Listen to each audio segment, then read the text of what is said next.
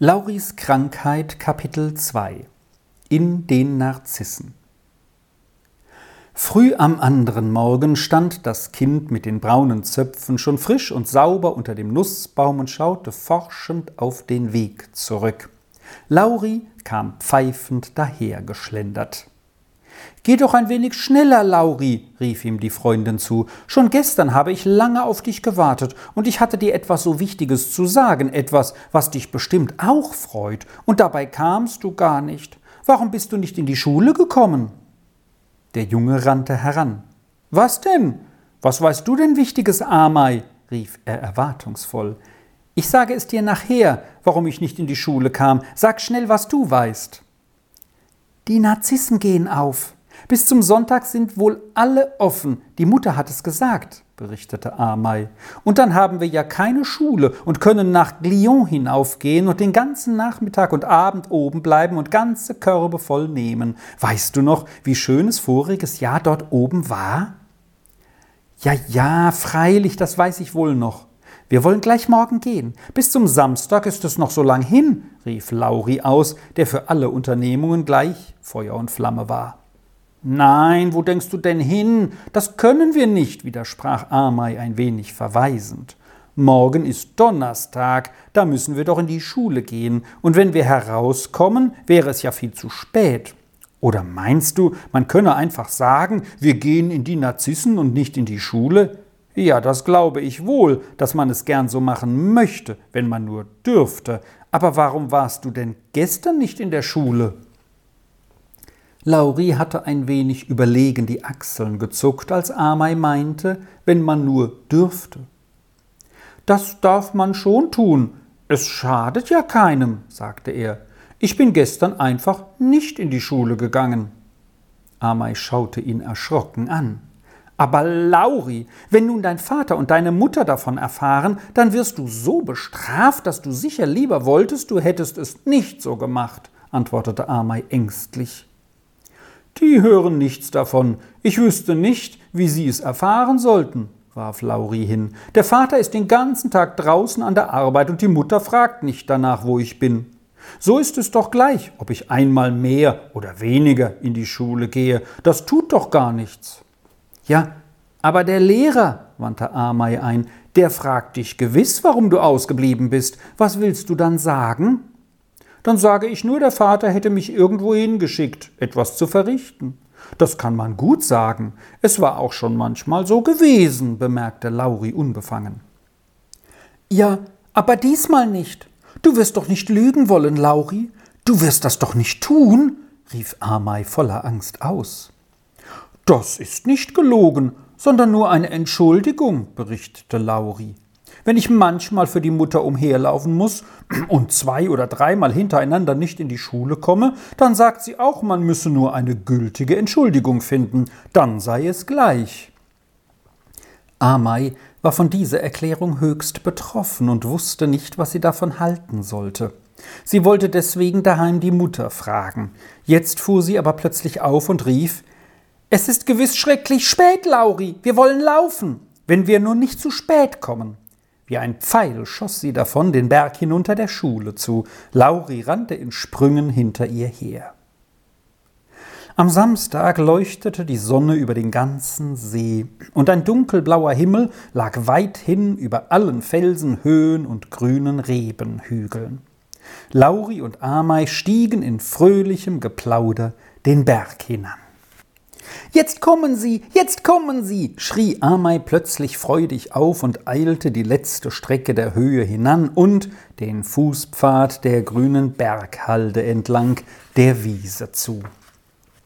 Da lag diese weit ausgebreitet und den Abhang hinunter wie ein großes, leuchtendes Feld, so weiß und blendend, als wäre eben Schnee vom Himmel darauf gefallen. Es waren aber die weißen Narzissen, die alle ihre Kelche geöffnet hatten und Blatt an Blatt zu der belebenden Sonne emporschauten. Ein würzig schöner Duft entströmte den Blumen und erfüllte weithin die Luft. Amei rannte heran, setzte sich mitten in das Narzissenfeld und atmete den süßen Duft in langen Zügen ein. Komm, setz dich auch hierher, rief sie Lauri zu, der auf dem Wege stehen geblieben war. Oh, welch herrlicher Duft ist das. Auf der ganzen Welt gibt es wohl keinen besseren. Sieht man dort den See noch? fragte er zögernd. Ja, natürlich, und alle Narzissen, weit, weit bis zum Wald hin. Komm doch, drängte Amei. Jetzt kam Lauri heran und setzte sich zu ihr. Siehst du, wie schön es ist, fuhr Amei eifrig fort, alle die tausend und abertausend weißen Blumen, wie wundervoll sie duften. Und Amei musste wieder einen langen Atemzug voll des süßen Duftes einziehen. Sie fuhr fort, und den See kannst du auch noch sehen mit allen Schiffchen und dem Sonnenschein darauf. Sieh, wie schön. So schön wie bei uns ist es gewiss nirgends auf der ganzen Welt. Glaubst du das nicht auch? Wie fließendes Gold funkelte der See, auf den die Nachmittagssonne niederglühte. Da und dort zogen kleine Schiffe mit weißen Segeln über die leuchtende Flut. Lauri hatte ihnen schon lange nachgeschaut. Ja, und am allerschönsten ist es dort unten, stimmte er ein. Siehst du, einen ganzen Tag lang bin ich so auf dem See herumgefahren am Dienstag, und darum kann ich nicht in die Schule. Oh, wie war das schön. Ein andermal musst du mitkommen, dann fahren wir weit herum. Und wenn du dann etwa der Schule wegen nicht willst, dann können wir an einem Samstagnachmittag gehen, wie heute. Aber wer gibt dir ein Boot? fragte Amei, der die Sache nicht recht glaubhaft erschien. Ja, siehst du, ich kenne einen, der fährt manchmal die Fremden in Barken auf den See hinaus. Die Boote gehören nicht ihm, aber er darf eins nehmen, wenn keine Fremden da sind, und dann gibt er es mir. Und denk nur, was er mir gesagt hat, fuhr Lauri immer eifriger fort. Wenn ich Geld verdienen könnte, so etwa 80 oder 100 Franken, dann könnte ich mir ein eigenes Schiffchen kaufen und herumfahren, so viel ich nur wollte, Tag und Nacht. Er meint, er könne mir vielleicht einen Verdienst schaffen, damit ich zu Geld käme. Was denkst du nur, Lauri? Glaub doch dem nicht, rief Amei erregt aus. Der hält dich ja nur zum Besten. Wie wolltest du denn hundert Franken verdienen? Und du brauchst auch kein Geld. Wir können ja alles, was so schön ist, ohne Geld haben.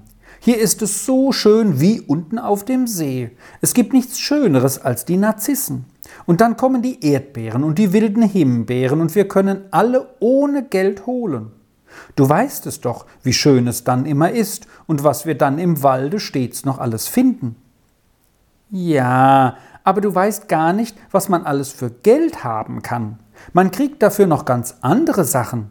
Du kennst sie nur nicht, sonst wolltest du sie auch haben und noch tausendmal lieber als deine Narzissen, antwortete Lauri etwas verächtlich.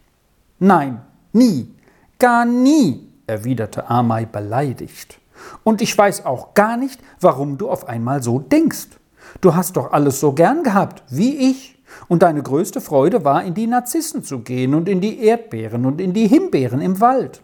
Warum meinst du nun auf einmal, es sei lustiger, etwas zu tun, wozu man Geld braucht? Es gibt doch gar nichts, was schöner ist und lustiger. Ich habe das auch gemeint, doch es gibt noch viel, viel Schöneres, behauptete Lauri. Man weiß es nur nicht. Aber jetzt weiß ich es. Der, mit dem ich auf dem See fahre, hat es mir gesagt. Man kann alles haben, wenn man Geld hat. Darum wollte ich, ich könnte viel Geld verdienen. Und du fändest es dann schon lustig genug, wenn wir miteinander über den See führen und dann dort, wo die Musik machen, in dem Lusthäuschen am See anhalten und zuhören könnten. Amei wusste nicht recht, was sie denken sollte. Es wäre ja auch etwas Herrliches, was Lauri da schilderte. Allein es kam ihr wie etwas Unmögliches vor. Was würde wohl ihre Mutter dazu sagen? Es kam ihr so vor, als wäre die Mutter mit einer solchen Fahrt nicht recht einverstanden. Ein Mann kam auf dem Weg die Wiese entlang dahergeschlendert. Der zerdrückte Hut saß ihm schief auf dem Kopf, und in der Hand schwang er einen dicken Haselstock. Als er die Kinder erblickte, blieb er stehen. He, Lauri! rief er. Hast du eine Freundin? Das ist recht. Bring sie einmal mit zur Bootsfahrt. Der Mann ging weiter. Amei schaute ihm erschrocken nach. Kennst du den, Lauri? fragte sie nur halblaut, obgleich der Mann schon weit drüben um die Ecke bog. Ja, natürlich, bestätigte Lauri fröhlich. Das ist ja eben der, den ich so gut kenne und der mich auf dem See fahren lässt und so freundlich mit mir ist. Nein, nein, den solltest du nicht kennen, rief Amei voller Angst aus. Das ist kein guter Mensch. Das ist der Unger. Meine Mutter hat gesagt, ich müsse ihm allenthalben aus dem Wege gehen, wo ich ihn sehe, und wenn er mit mir reden wolle, so müsse ich schnell weglaufen. Dann kennt ihn deine Mutter vielleicht nicht recht, meinte Lauri. Du solltest nur wissen, wie gut er ist und was er mir schon alles geschenkt hat. So viele Feigen und Mandeln und ein Messer und auch schon Geld.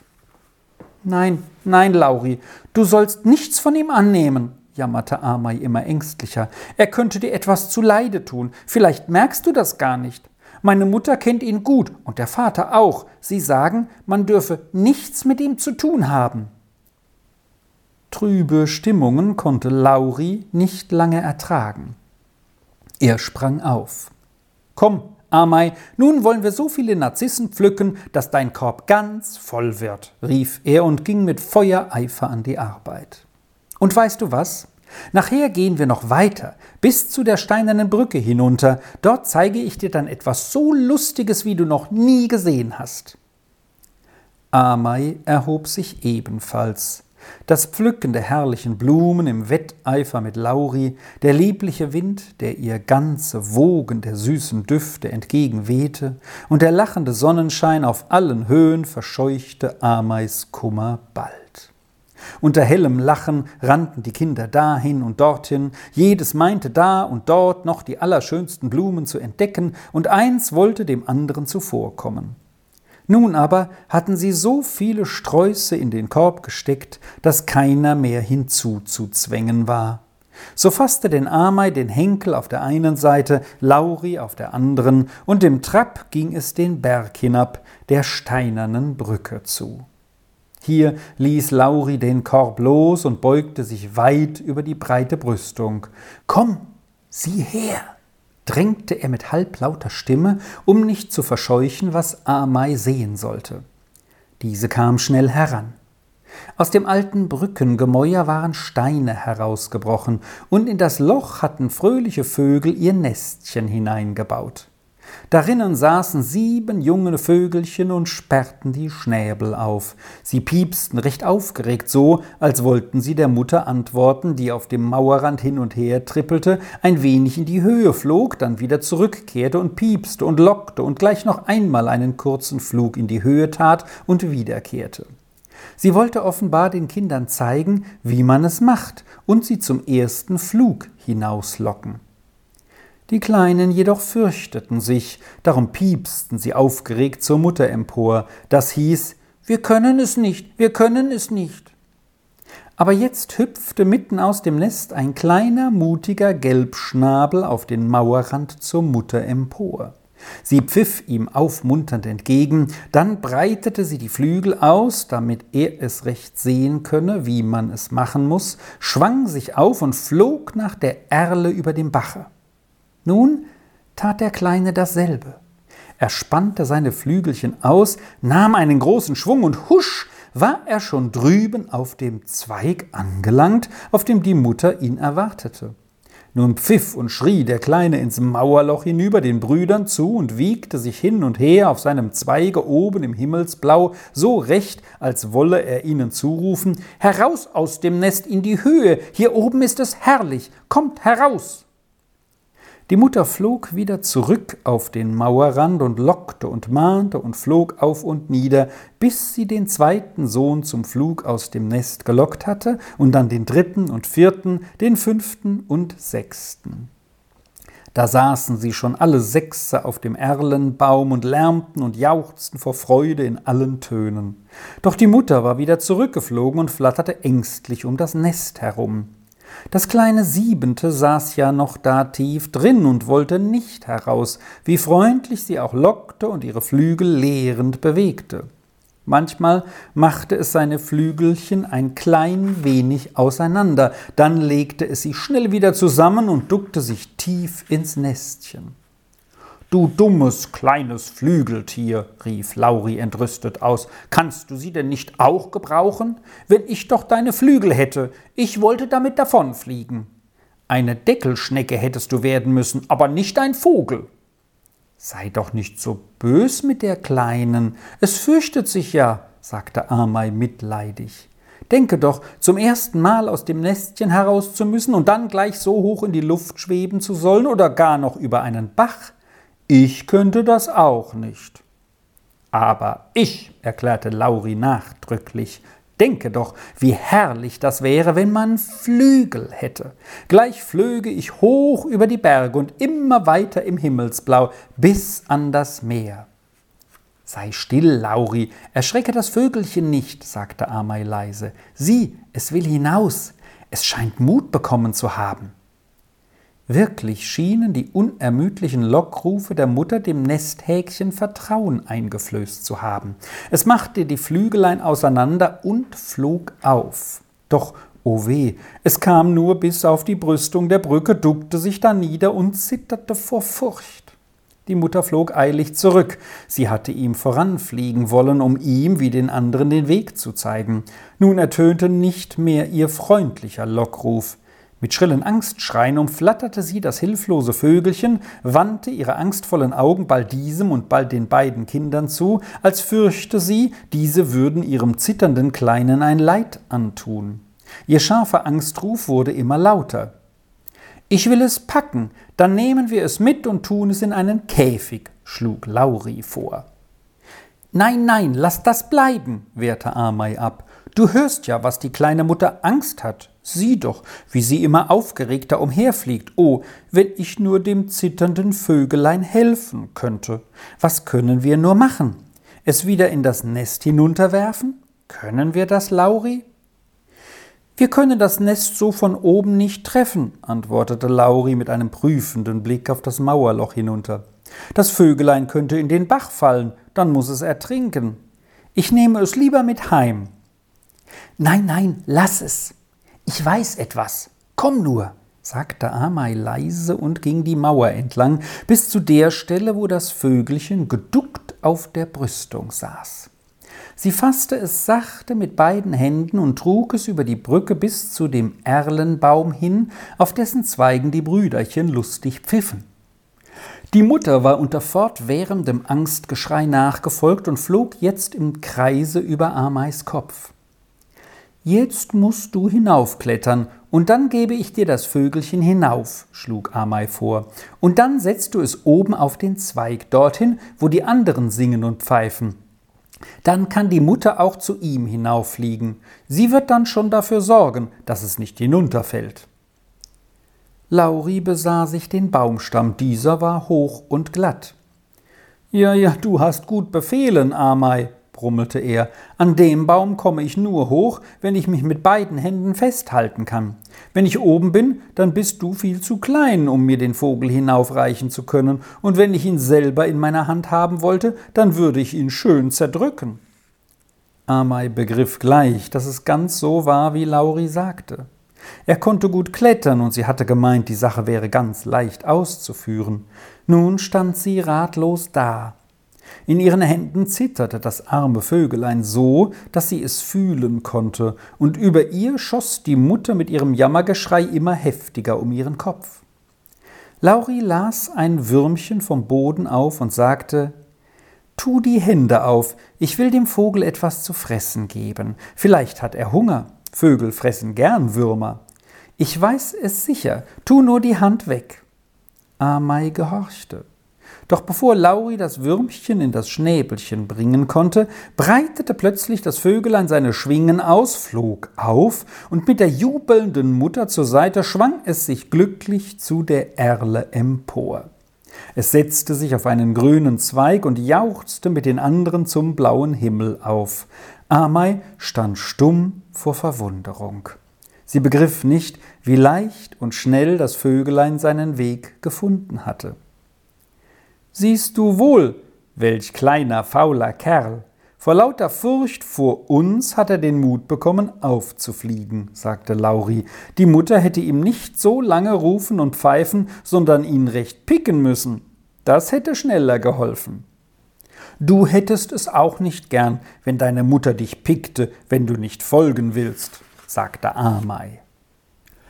Oben auf dem Zweig kam jetzt die Vogelmutter weit heraus und pfiff andere Töne auf die Kinder nieder, als sie vorher in ihrer großen Angst ausgestoßen hatte. Es tönte freudig und herzlich, was sie pfiff, gerade als riefe sie Dank, Dank, Dank. Die Sonne war schon seit einiger Zeit hinter den Bergen drüben verschwunden, aber das Schicksal der Vögel hatte Amei so beschäftigt, dass sie alles andere darüber vergessen hatte. Jetzt fuhr sie erschrocken auf. Komm schnell, Lauri, die Sonne ist fort. Die Mutter hat gesagt, gleich wenn die Sonne hinter die Berge gehe, müsse ich aufbrechen. Und nun habe ich gar nicht gemerkt, wann sie verschwunden ist.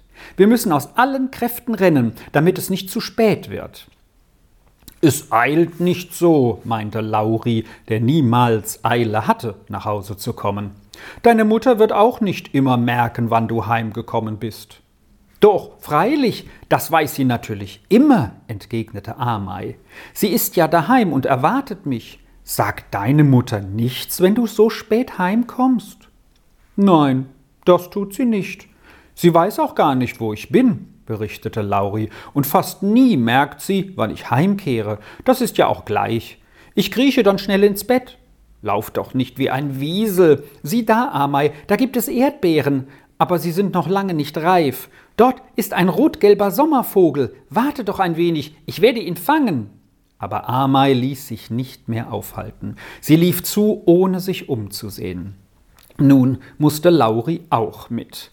Er wollte sie doch nicht allein den Korb tragen lassen. Dazu war Lauri so geartet, dass er bald nachgab und mitmachte, wenn jemand fest auf etwas beharrte.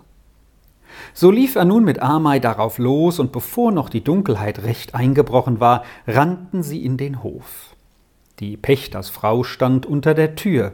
Sie hatte schon seit einiger Zeit nach ihrer Amei ausgeschaut. Voll Freude nahm sie erst das Kind und dann den Korb voller Blumen in Empfang.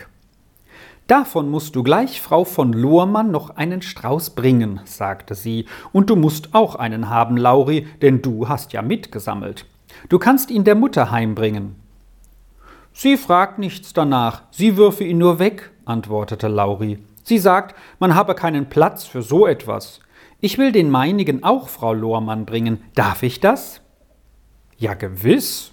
So geht schnell miteinander hinüber, jedes mit seinem Strauß, erwiderte die Mutter. Aber kommt gleich wieder, es ist ja schon dunkel. Die Kinder liefen zu dem großen Haus hinüber, Frau von Lohrmann war eben aus dem Garten hereingetreten und stand noch in dem großen Hausflur.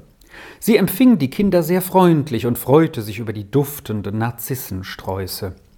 Dann rief sie das Mädchen herbei und beauftragte es, für jedes Kind ein großes Stück Apfelkuchen zu holen, denn diese müssten ein Gegengeschenk haben. Der weiße Schnufferle war schon lange an Lauri emporgesprungen und hatte dessen Hände geleckt. Als sich die Kinder verabschiedet hatten und hinaustraten, lief Schnufferle mit und wollte durchaus seinen Freund noch nicht verlassen. So geh mit, sagte die Hausfrau, aber am Tor schickst du ihn dann zurück, Lauri, nicht, dass er etwa noch weiter mitläuft. Am Portal angekommen, wollte Schnufferle seine Freundschaftsbeziehung fortsetzen. Lauri streichelte ihn über den ganzen Rücken und sagte schmeichelnd Du guter Schnufferle, willst du mit mir heim? Aber Amei, die bis zum Portal mitgegangen war, erklärte bestimmt Nun mach voran, Lauri, es ist ja stockdunkel und wir müssen doch heim. Komm schnell mit mir, Schnufferle. Lauri ließ den Hund los und Schnufferle wedelte gehorsam zu Amei heran. Er hatte verstanden, dass der Befehl ernst gemeint war. Gute Nacht, Lauri, Komm am Montag in die Schule, rief Amei dem Freunde nach. Gute Nacht, Amei. Ja, wenn es geht, komme ich, rief er zurück und schlug das große Eisenportal hinter sich zu. Der kleine Hund scheint dich gern zu haben. Er kennt dich wohl gut, bemerkte eine Stimme neben Lauri. Er fuhr zusammen. In der Dunkelheit hatte er nicht bemerkt, dass jemand in der Nähe war. Der Sprecher war Unger. Er stand an der Mauer. Ja, antwortete Lauri, ich kenne den Schnufferle schon lange. So, so. Ich will ein paar Schritte mit dir gehen, erwiderte der Mann. Morgen ist Sonntag. Wie wäre es, wenn wir am Nachmittag ein wenig den kleinen Kahn ausprobierten, den du haben könntest? Es ist mir auch etwas in den Sinn gekommen, wie ich dir vielleicht dazu verhelfen könnte. Du verdientest nachher damit etwas Schönes, wo du so gut rudern kannst. Du bekämst immer Fremde zu fahren, aber du müsstest mir natürlich auch einen kleinen Gefallen dafür tun. Lauris Augen flammten auf vor freudiger Überraschung. Sein allergrößter Wunsch schien sich erfüllen zu wollen. Ja, das will ich schon tun.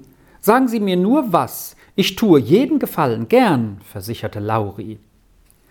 Wir wollen dann morgen auf dem See darüber sprechen, bemerkte der Unge. Da haben wir Zeit, alles recht zu überlegen. Geh jetzt heim. Du brauchst nicht gerade über das zu reden, was wir miteinander ausgemacht haben. Es ist besser, du behältst das bei dir, sonst kommt womöglich noch etwas dazwischen. Ja, das tue ich gewiss, bestätigte Lauri, denn es war ihm gar nicht erwünscht, dass etwas dazwischen kommen könnte. Er war jetzt bei seinem Vaterhaus angelangt, der Unger ging schnell seines Weges.